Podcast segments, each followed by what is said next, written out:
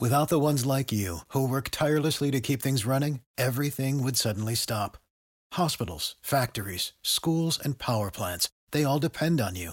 No matter the weather, emergency, or time of day, you're the ones who get it done. At Granger, we're here for you with professional grade industrial supplies. Count on real time product availability and fast delivery. Call clickgranger.com or just stop by. Granger for the ones who get it done.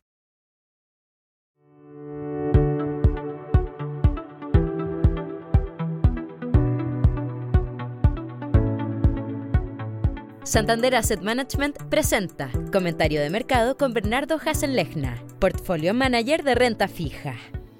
Un saludo a todos. En podcasts anteriores hemos discutido cómo estamos viviendo tiempos extraordinarios, dadas las consecuencias humanas y económicas generadas por la pandemia.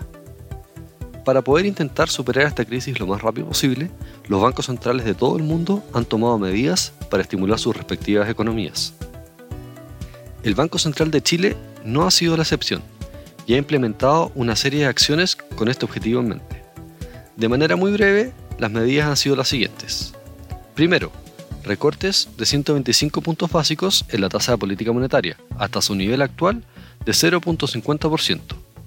Segundo, entregando liquidez a los bancos para impulsar los créditos.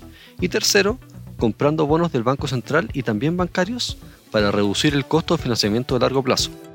Adicionalmente, en los últimos meses se aprobó una reforma constitucional que permite al Banco Central comprar bonos de la Tesorería General de la República en el mercado secundario. Esto es bonos que ya han sido emitidos, similar a facultades que tienen los bancos centrales de Estados Unidos y de Europa. Esta herramienta aún no ha sido utilizada y su presidente, Mario Marcel, ha indicado que solo planean ocuparla para otorgar estabilidad de precios en el mercado en caso de ser necesaria.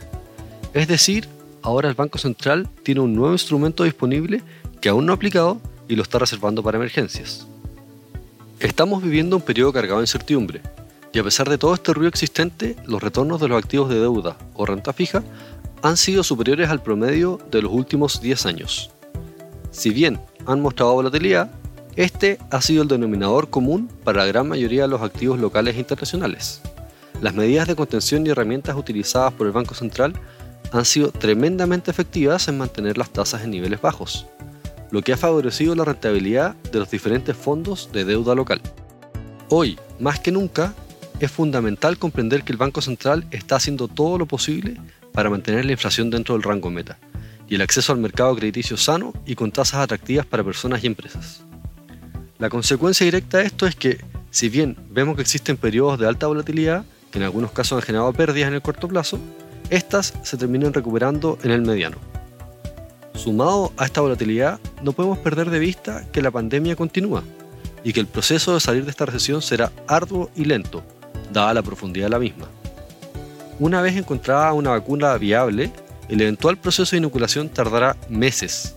Por lo anterior, creemos que el Banco Central estará obligado a continuar dando el soporte a la economía, lo que generará un ambiente propicio para aquellos que prefieran invertir en activos de menor riesgo, tales como la renta fija local. Claro que el camino no estará exento de dificultades. Seguramente seremos testigos de algunos nuevos eventos de crédito en los próximos meses, tales como cese de pagos de empresas en los casos extremos o incumplimiento de los resguardos financieros en los casos más leves, como ya se ha visto en los sectores más golpeados de la economía. Por esto, es fundamental la rigurosidad y la disciplina en el proceso de inversión, para ser capaces de seleccionar las empresas que presenten un balance sano y logren mantenerse a flote durante esta tormenta.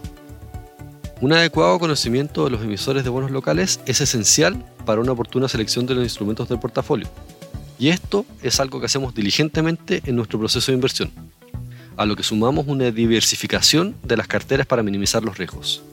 Así están diseñados todos nuestros fondos mutuos.